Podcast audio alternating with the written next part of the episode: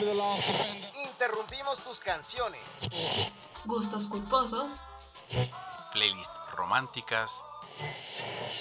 Canciones y perreo. Interrumpimos los capítulos de tu serie favorita. Tus stories de amigos en la playa. Videos de bailecitos. Todo para reproducir desde el librero, el podcast de librerías Gandhi. No se te ocurra reproducir otro podcast. Sigue leyendo, sigue escuchando.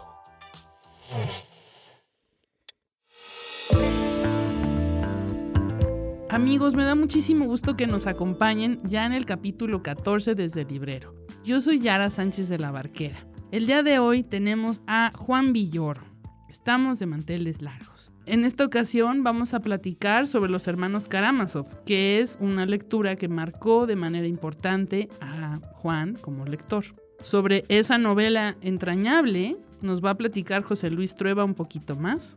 Y además, en Date Cuentos, vamos a escuchar las ruinas circulares de Jorge Luis Borges. Y Julio Trujillo nos va a relatar un poquito más sobre la importancia de este cuento. En Culturales traemos las mejores noticias del mundo cultural con Gilberto Díaz y vamos a escuchar algunas de las recomendaciones literarias que les tenemos para esta ocasión. Comenzamos. El sano cotorreo es esa costumbre que tienen las personas de hablar entre ellas, cual si fueran aves coloridas, divertidas y sobre todo cotorras. ¿Qué tiene que ver un cotorro con nuestros invitados? Especialmente que nuestros invitados son bien cotorros. Les gusta el jijiji y el jajaja, los libros y echarse una buena platicada. Esto es Echando Coto.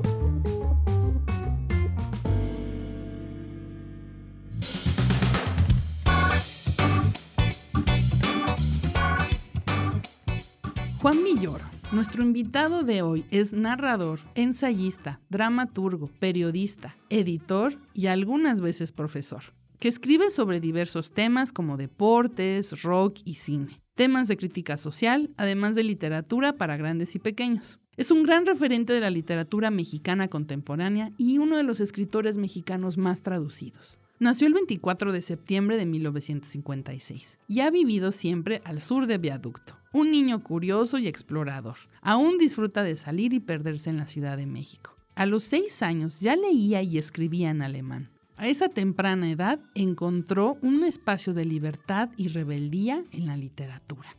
Jugó en las divisiones inferiores de los Pumas hasta los 16 años, aunque es aficionado de otros equipos. En sus palabras, el Necaxa es como la literatura, para las minorías ilustradas. Estudió sociología en la UAM, que Juan dice es una disciplina extraordinaria para los indecisos, porque abarca historia, ciencias políticas, economía, filosofía y lo atrapó en el campo de sociología del conocimiento, en el contexto de las ideas. Ha sido profesor de literatura en la UNAM y profesor invitado en las universidades de Yale, Pompeu Fabra y Princeton. El primer cuento que publicó es La Noche Navegable. Y en 1991 publicó su primer novela, El Disparo de Argón. Tuvo gran éxito como escritor para niños hasta que en el 2004 apareció El Testigo, obra con la cual obtuvo el premio Herralde, otorgado por la editorial Anagrama. Es autor de decenas de libros, por mencionar algunos, Arrecife, La Casa Pierde, y los artículos reunidos de Hay vida en la Tierra, 8.8, El miedo en el espejo, El vértigo horizontal. Una ciudad llamada México. En 2012 obtuvo el Premio Iberoamericano José Donoso y en 2018 el Premio Manuel Rojas, ambos otorgados en Chile por el conjunto de su obra. Entre los reconocimientos que ha recibido en México se encuentra el Premio Mazatlán de Literatura por su libro de ensayos literarios Efectos Personales y el Premio Javier Villaurrutia por su libro de cuentos La Casa Pierde. Su trabajo periodístico ha sido reconocido con el Premio Internacional de Periodismo Rey de España, Premio Ciudad de Barcelona, Premio Internacional de Periodismo Manuel Vázquez Montealbán, así como el homenaje Fernando Benítez de la Feria Internacional del Libro. Juan, es un honor para nosotros que estés aquí. Te doy la bienvenida a la sección Echando Coto. Déjate explico cómo va este asunto. Te voy a pedir por favor tres números del 1 al 10. Dame por favor un primer número. Dos. ¿Cómo sería la vida sin fútbol? sería tristísima. Yo creo que sería eh, una vida sin el Dios laico que existe en la hierba todos los domingos. Te pido otro, por favor. Cinco. ¿Cómo sería México sin rock? El rock es la pista sonora de mi generación, el estruendo, el ruido eh, que desconcierta, pero que también le da ritmo a la existencia fragorosa que llevamos. Lo interesante es que este estruendo de alto volumen solo es posible gracias a que en ocasiones acude al silencio. Y ya vamos por el último. El uno. Si pudieras elegir ser parte de una banda de rock, ¿cuál sería? Sin lugar a dudas, yo elegiría los Rolling Stones por la sencilla razón de que es eh, una oportunidad de no tener jubilación. Eh, es la banda que más ha durado. Cuando tenían 40 años a mí me parecían ya unos cuarentones dignos de eh, retiro, pero demostraron que la vejez iba a ser para ellos sumamente intensa y sumamente interesante, de modo que estar en una banda de ese tipo, pues es una oportunidad de estar siempre eh, siendo de alguna manera joven. Y ahí elegiría yo eh, tocar la guitarra, el, requinto, ¿no? Que es el, equivalente de la espada de los caballeros andantes en la música de rock. La, gran guitarra es la, la versión eh, musical de Excalibur. Muy bien, Juan, muchísimas gracias. Muchos años después, frente al pelotón de fusilamiento, el coronel Aureliano Buendía había de recordar aquella tarde remota en que su padre lo llevó al cumpleaños 50 de Librerías Gandhi. Librerías Gandhi, desde 1971 hasta donde nos dé la imaginación. Amiga, si ya te diste cuenta, ahora toca darte a Virginia Woolf, a Monterroso, a José Agustín, a Clarice Lispector. Amiga, amigo, date cuentos.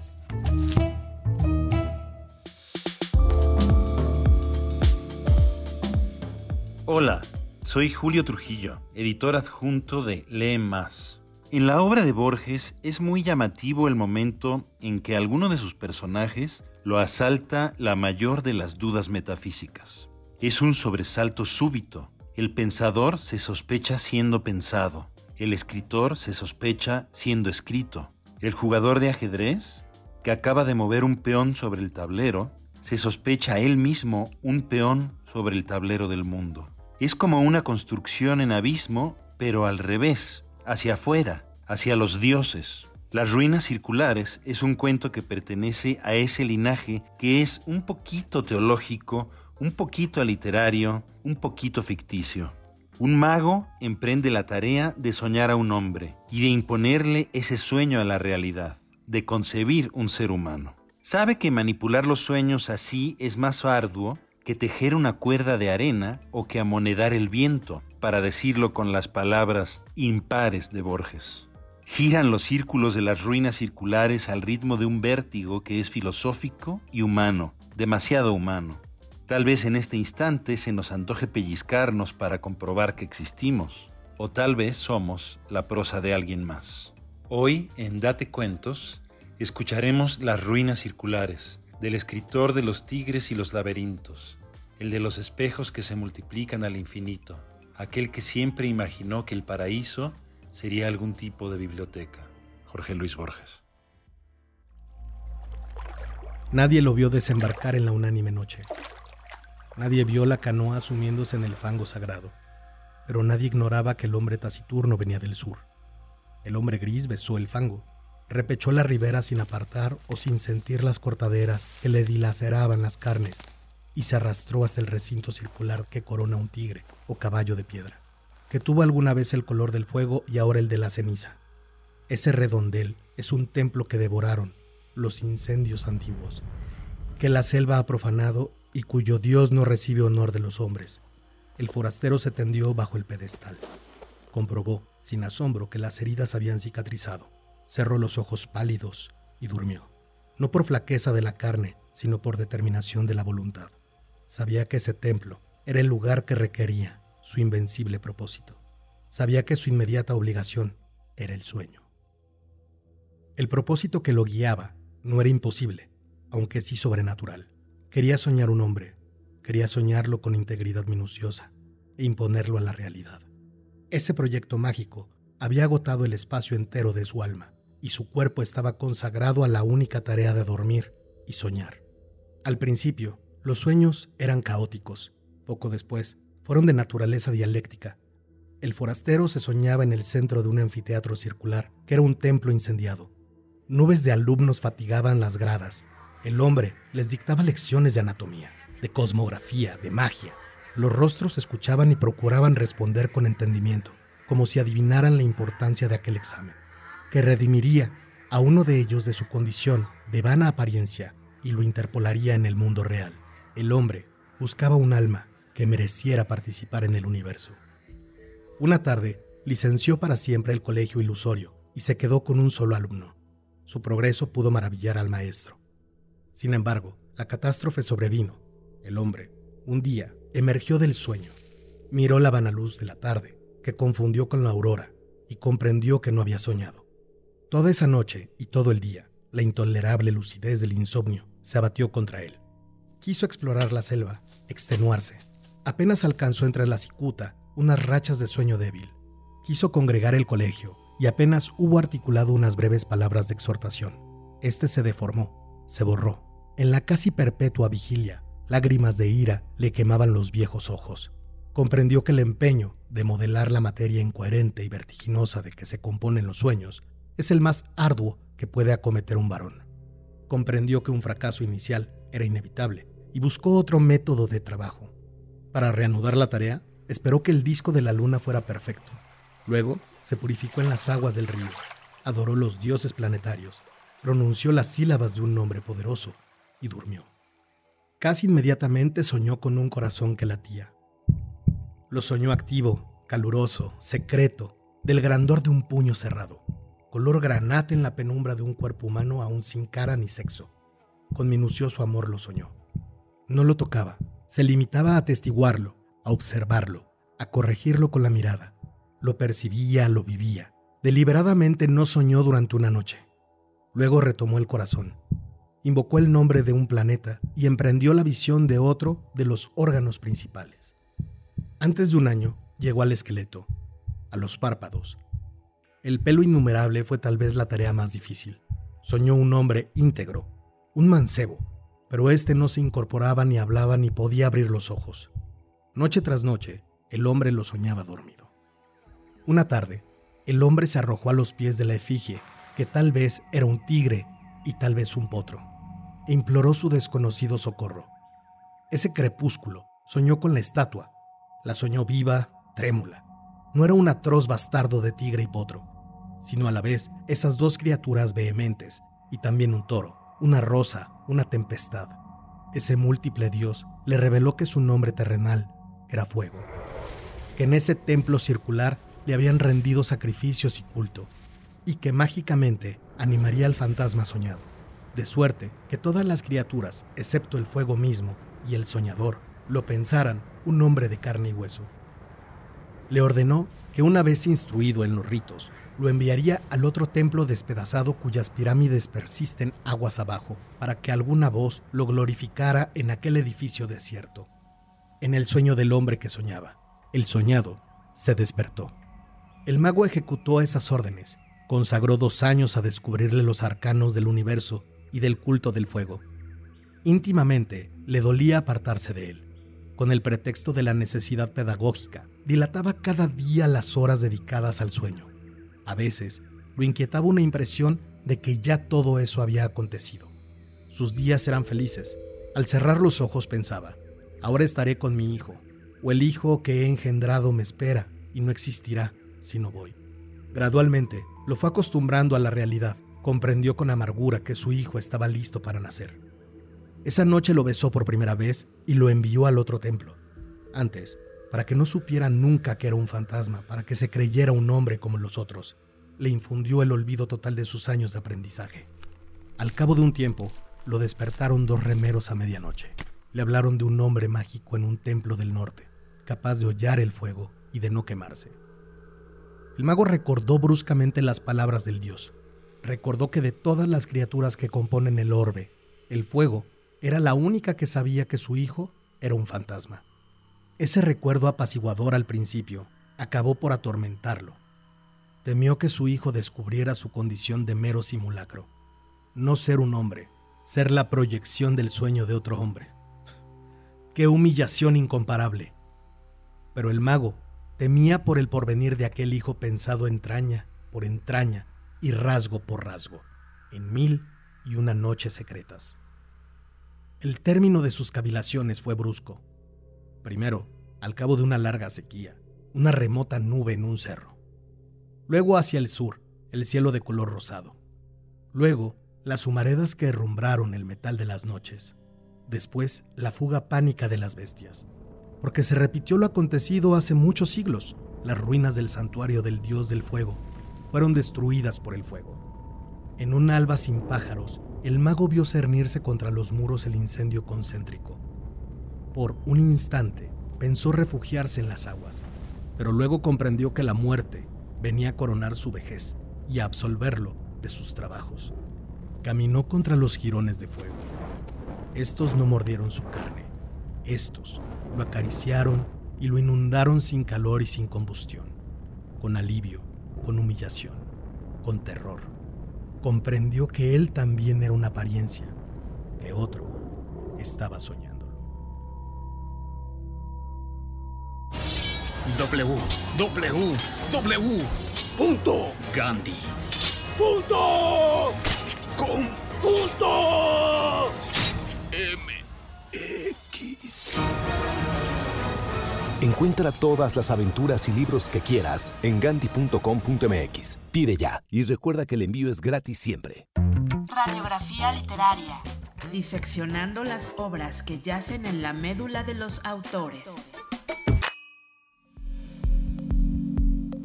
Juan, ¿puedes compartir con nosotros tres libros que han sido muy importantes para ti como lector?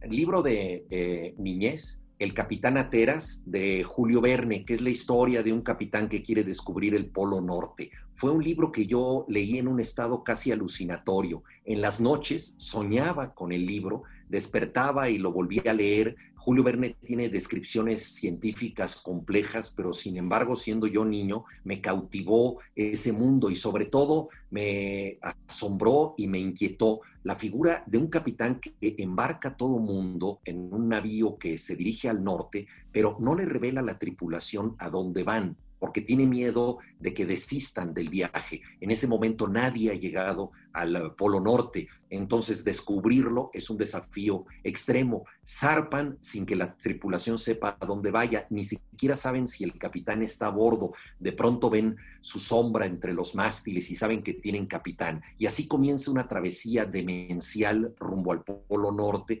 y el capitán Ateras acaba en un hospital psiquiátrico caminando siempre rumbo al norte. Entonces este libro me imantó como si fuera una brújula que sabemos que apunta al norte. Eh, me cautivó, pero sinceramente no me hizo sentir que eso fuera parte de mi vida, porque yo eh, estaba muy lejos de conquistar el Polo Norte o de tener cualquier aventura de esas dimensiones. Entonces fue como, como estar en una especie de viaje de ácido o, de gran eh, alucinación mística y cuando terminó el libro casi me sentía yo eh, que había bajado de peso y que yo mismo había participado en la expedición. Fue algo inolvidable y enrarecedor. Posteriormente, ya en la adolescencia, ahí elijo otro libro. José Agustín escribió su novela de perfil eh, la situó en las vacaciones entre la secundaria y la preparatoria y yo la leí curiosamente en las vacaciones entre la secundaria y la preparatoria. El protagonista tiene unos padres que se están divorciando, mis padres se habían divorciado,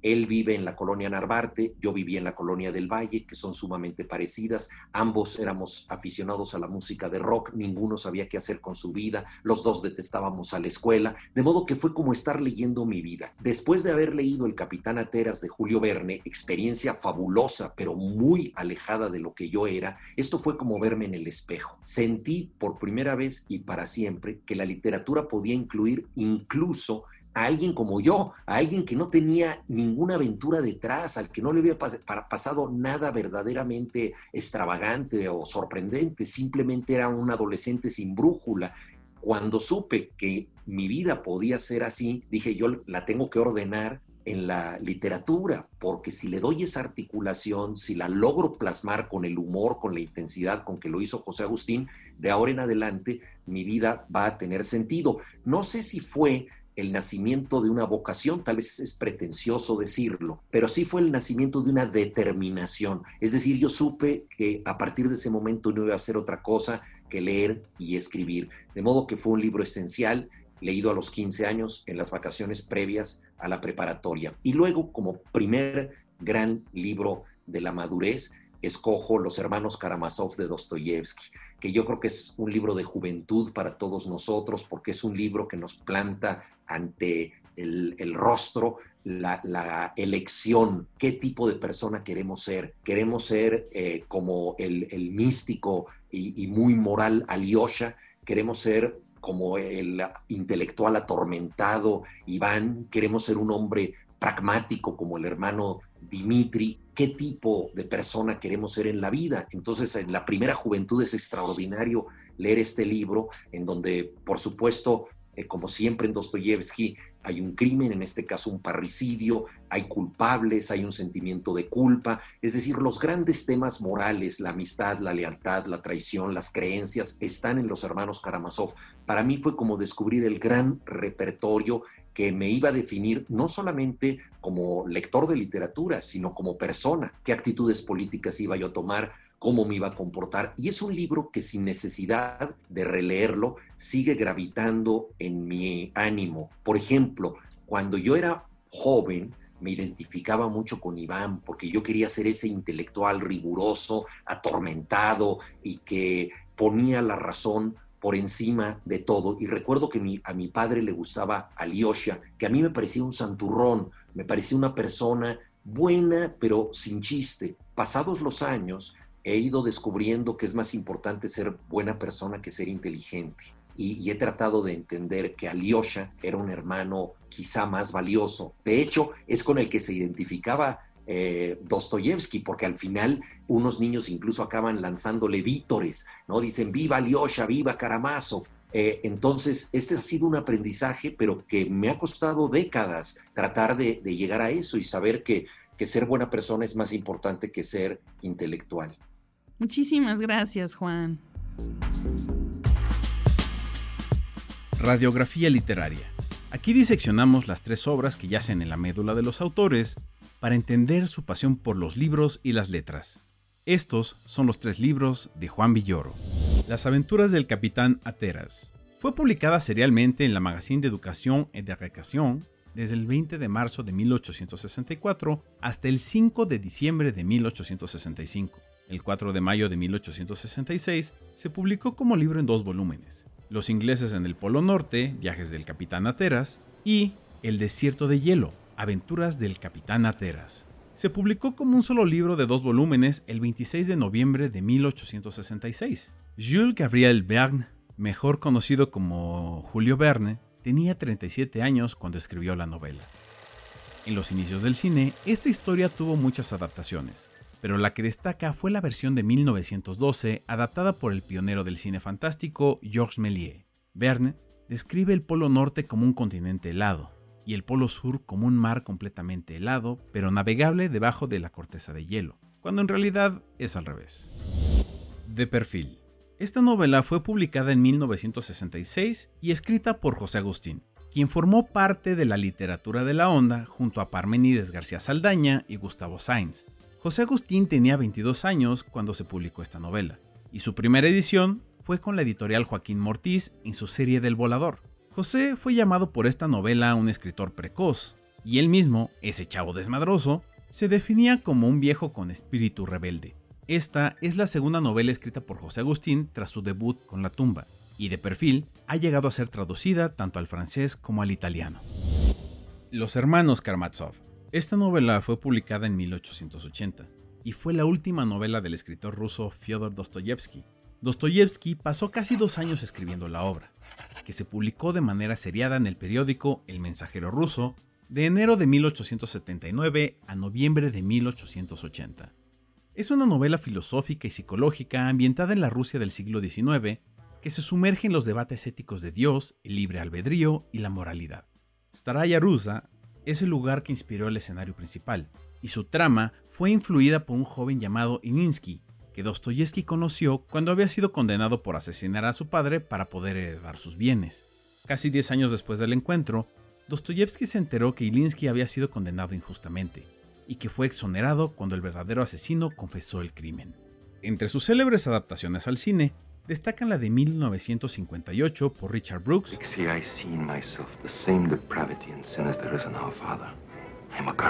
y la de 1969 del director soviético Iván Priviev, que es una versión mucho más fiel a la obra.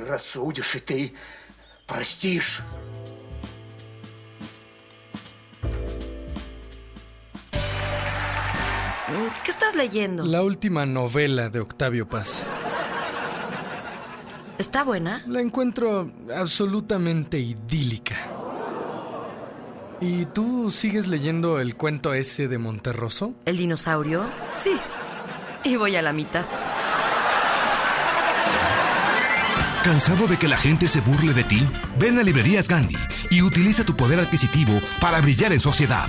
Compra una gran variedad de libros a precios inauditos. Conviértete en el alma de la fiesta y en referencia obligada de todas tus amistades.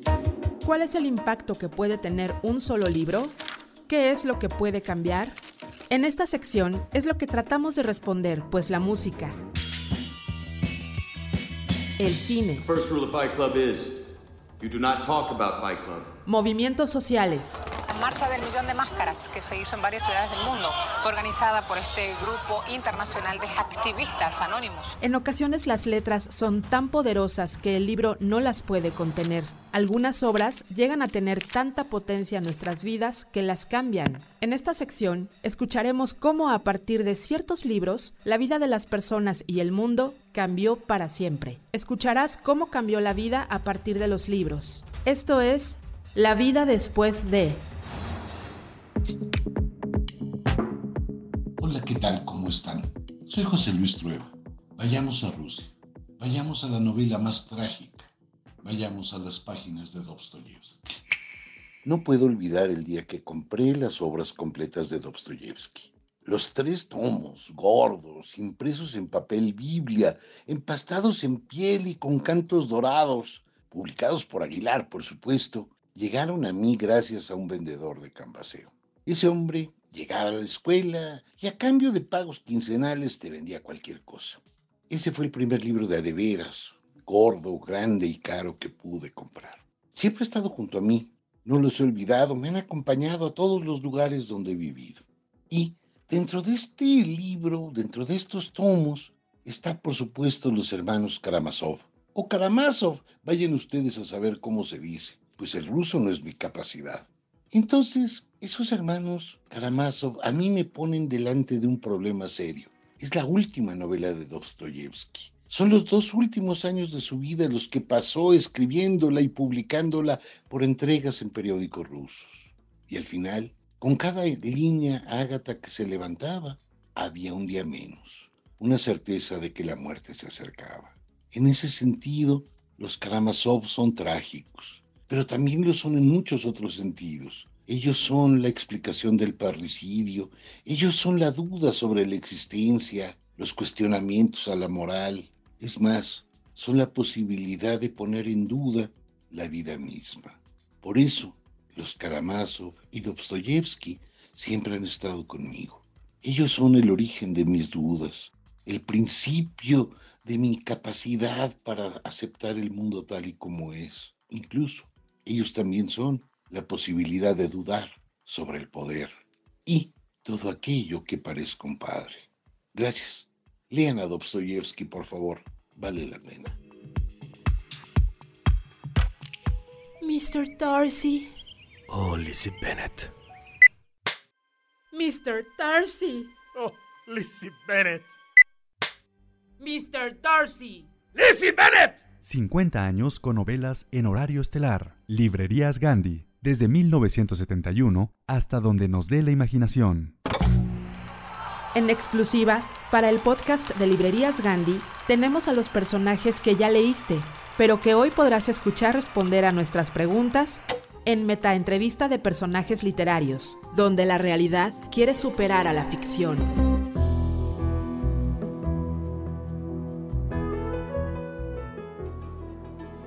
Amigos, me da muchísimo gusto darles la bienvenida a otra metaentrevista. Hoy viajamos a Rusia, donde se produce la vacuna Sputnik 5. Y tenemos a tres invitados de lujo, Dimitri, Iván y Alexei Fyodorovich. Un aplauso y una porra muy especial para los hermanos Karamazov. Eh, gracias, gracias por invitarnos, Yara. Antes que nada, ¿podrías abrir tu banca por internet para checar si el pago de Gandhi ya pasó para esta entrevista? Porque qué bárbaros, ¿eh? Nadie nos había cobrado por una entrevista. La verdad era lo que querríamos platicar contigo. No ha caído el pago, lo estoy revisando en mi aplicación. Ah, vaya, finalmente cayó el pago. Muchísimas gracias por tu invitación, Yarra. Aquí estamos. Ah, sí, Eh, ya, ya sonríes sí, y todo. Muy bien, muy bien. bueno, pues, a ver, espérenme, me falta uno de sus hermanos. ¿Dónde está Alexei? Tuvimos que dejarlo cuidando el coche porque ya sabes, esto de el cambio de gobierno y Putin, cosas por el estilo.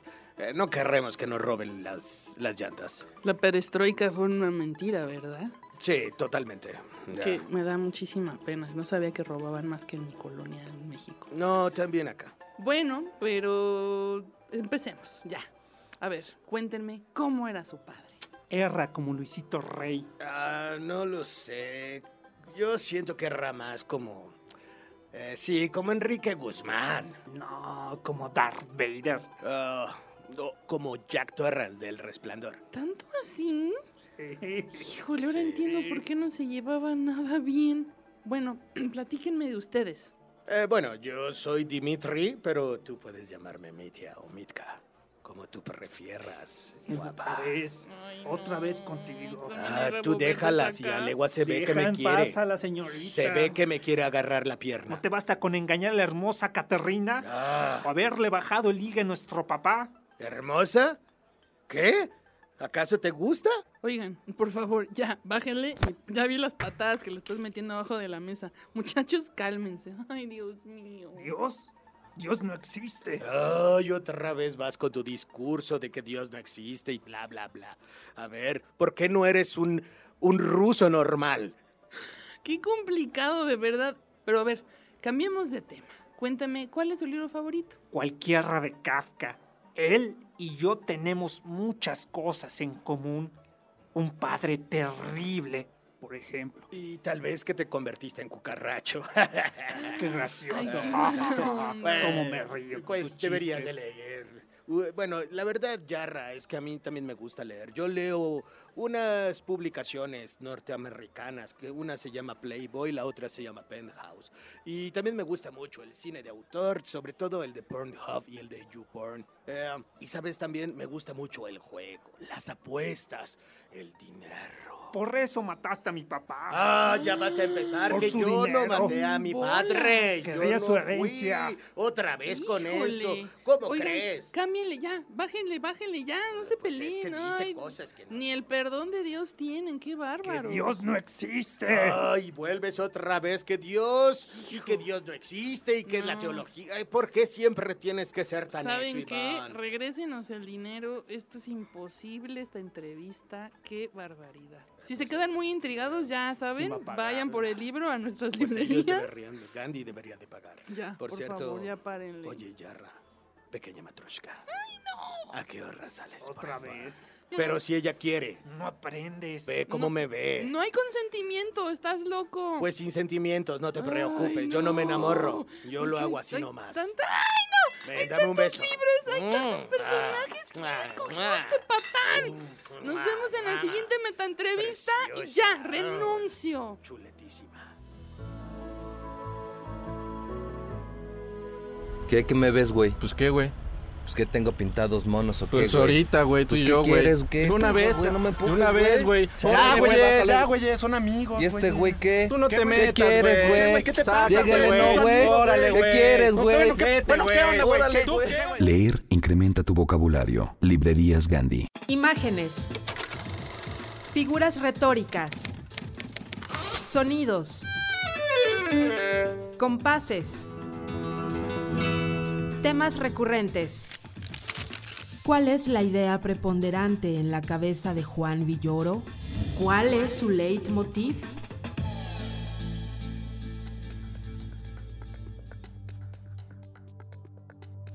Oye Juan, ¿podrías contarnos por qué escribes? ¿Cuál es tu motivo para escribir?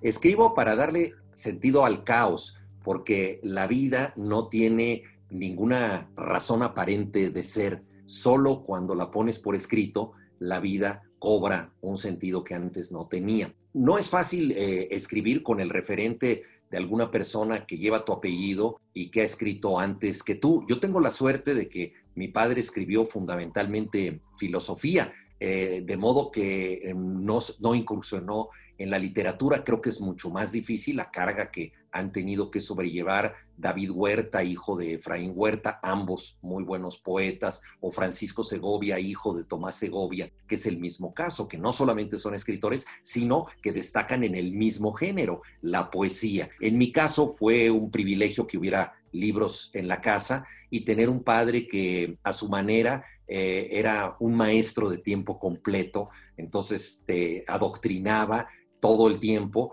y bueno, pues fue, fue una oportunidad de convertir eh, el aprendizaje en una forma del afecto. www. Punto. Gandhi. Punto. Punto. MX. Encuentra todos los dramas y libros que quieras en ganti.com.mx. Pide ya y recuerda que el envío es gratis siempre. En esta sección hablaremos sobre las noticias más importantes en el mundo cultural. Comentaremos sobre las novedades editoriales y tendremos entrevistas con actores y personajes de la cultura mexicana e internacional. Esto es Cultura Lees, la sección informativa de Desde el Librero. Esto es lo más relevante del mundo de la cultura. Esto es Cultura Lees. La Orquesta Sinfónica de Minería nos invita a su temporada de verano 2021, que se desarrollará del 3 de julio al 15 de agosto y que por primera vez en su historia se transmitirá vía streaming. En medio de una devastadora pandemia que ha enlutado a tantos hogares en el mundo entero, la programación de la temporada 2021 está concebida como una conmovedora celebración de la vida y la reafirmación de la música como una poderosa herramienta para sanar, consolar y transmitir esperanza. Esta temporada se estructura en torno a los siguientes siete homenajes, en programas dobles, todos bajo la batuta del director artístico Carlos Miguel Prieto, que abarcan 300 años de repertorio sinfónico, del siglo XVII al XX, y comprenden 26 obras de 18 compositores, entre ellos cuatro mexicanos. Los accesos pueden ser adquiridos a través de orquestaminería.eventbrite.com.mx. Para mayor información sobre el programa, les invitamos a visitar www.minería.org.mx y seguirnos en nuestras redes de Facebook y Twitter.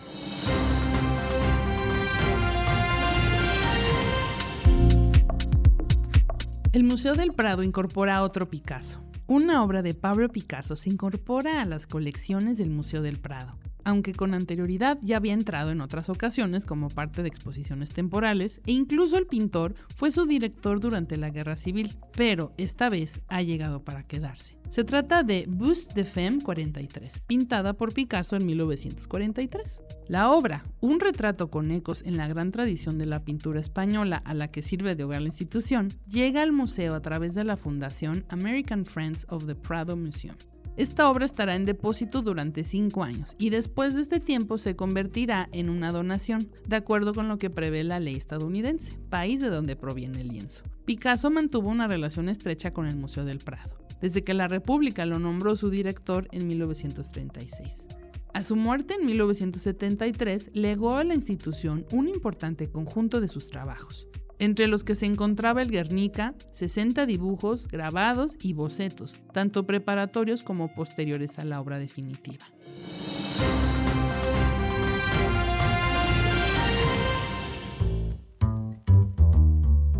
El Foro Humboldt de Berlín abre sus puertas. El Foro Humboldt de Berlín abrirá sus puertas al público por primera vez el 20 de julio de este año, según anunció la fundación que maneja el complejo de museos alemán. Los visitantes pueden acceder desde el 9 de julio a los patios del edificio, que ha sido cuestionado por la polémica reparación de la fachada del Palacio Hohenzollern, y observar de cerca el Schlutterhof, reconstruido en estilo barroco, así como el moderno paseo diseñado por el arquitecto italiano Franco Stella a lo largo de los 40.000 metros cuadrados del edificio, donde los visitantes al interior del complejo podrán ver exposiciones sobre la historia del lugar basadas en objetos originales del emplazamiento, situado en el corazón de Berlín. Asimismo, podrán contemplar una exposición sobre el comercio de elefantes y el marfil, junto con una exposición especial para niños. Un próximo paso en la apertura del complejo cultural está previsto para el 22 de septiembre, cuando se inauguren las exposiciones del Museo Etnológico y el Museo de Arte Asiático. El Centro de Cultura, cuya construcción tuvo un costo de 680 millones de euros, es decir, unos 830 millones de dólares, será utilizado en el futuro para dos museos de la Fundación del Patrimonio Cultural Prusiano, el Estado de Berlín y la Universidad Humboldt.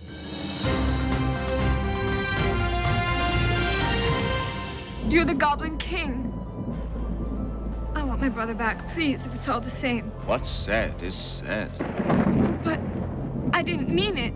Oh, you didn't? Please, where is he? You know very well where he is. Se celebran 35 años de Labyrinth, la película dirigida por Jim Henson, la cual no fue un éxito comercial precisamente. Sin embargo, años después está considerada como una de las cintas de culto más imprescindibles de los años 80, ya sea por las canciones de David Bowie, el debut de Jennifer Connelly o las inolvidables marionetas de Jim Henson. Labyrinth causó un impacto duradero en la generación de la nostalgia, que hoy en día reivindica el film como algo más que una fantasía ochentera. Y es que si le prestamos atención, descubriremos que Labyrinth es mucho más de lo que parece. Se trata en realidad de una historia sobre el paso de la infancia a la edad adulta, que habla de la responsabilidad y del despertar sexual, entre otras cosas. Una obra repleta de significados ocultos. No es de extrañar que resultase tan importante en los años de formación de los que ahora rondamos los 30 y 40. Uno de los efectos de ese impacto lo encontramos en el baile de máscaras anual de Jared un evento inspirado en la icónica escena del baile en la bola de cristal que se lleva celebrando desde hace 23 años en Los Ángeles, California, y que reúne fans de todo el mundo en una celebración de la aventura de Sara en su camino a la madurez.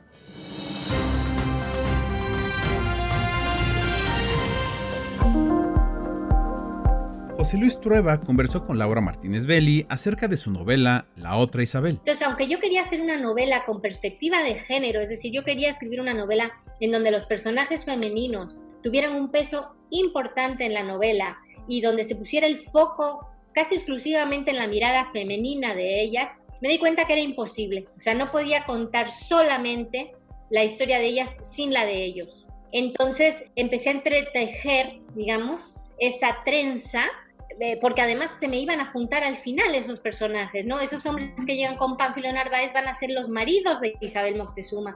Entonces empecé a entretejer esa urdimbre y ahí sí fui lo más fiel a la historia eh, oficial y eh, nada más que poniéndome en los zapatos de cada uno de esos hombres, que eran unos chiquillos aventados al mar. Puedes ver la entrevista completa en el canal de YouTube de la revista Lee Más, la revista oficial de Librerías Gandhi.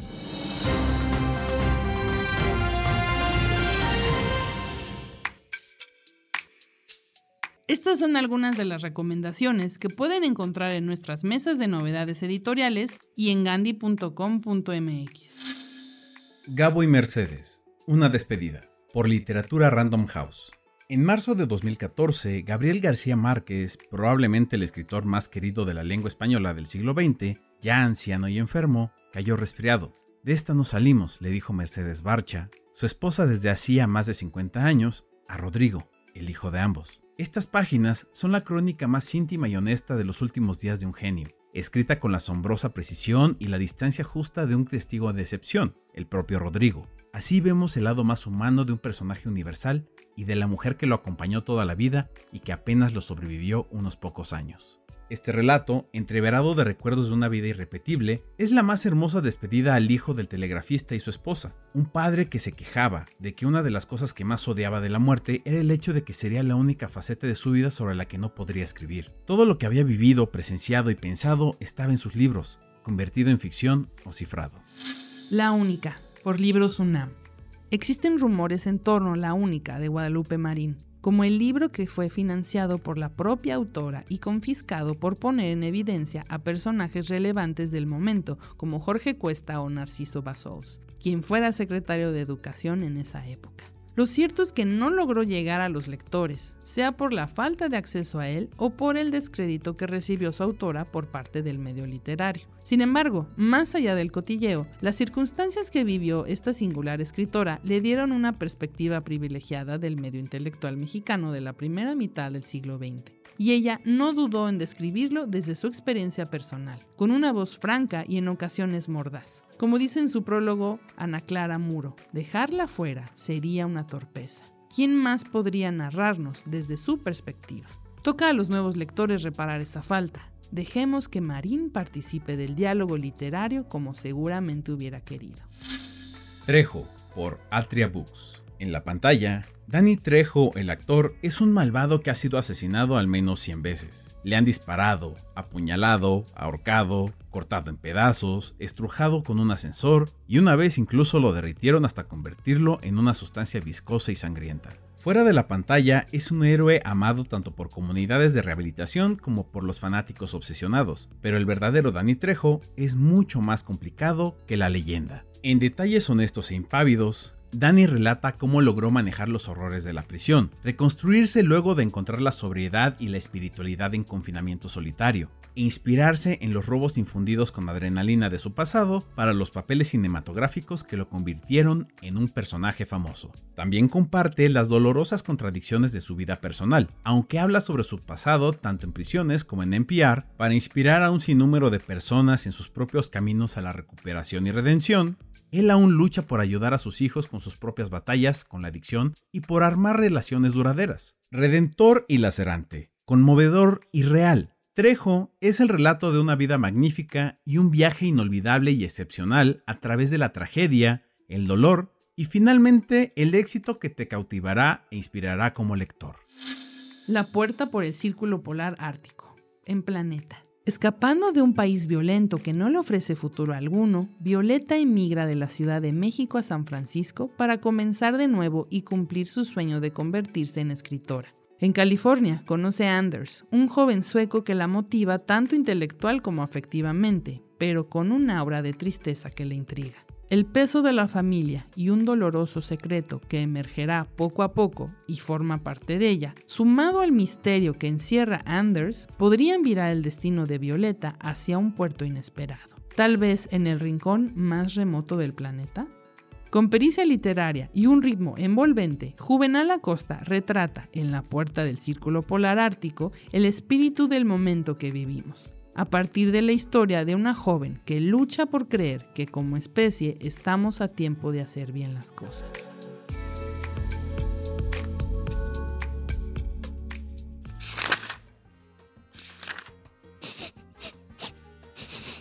Uh, ya huele a libro viejo. Cumplimos 50 años. Librerías Gandhi desde 1971 hasta donde nos dé la imaginación. Bueno amigos, espero les haya gustado este capítulo. Yo me sigo quitando el trauma de haber visitado Rusia con ese hermano Karamazov, pero ya nos estamos preparando para el capítulo 15 donde platicaremos con Jordi Soler. Gracias. Gracias por escuchar. Te esperamos en el siguiente capítulo de Desde el Librero. Sigue leyendo, sigue escuchando.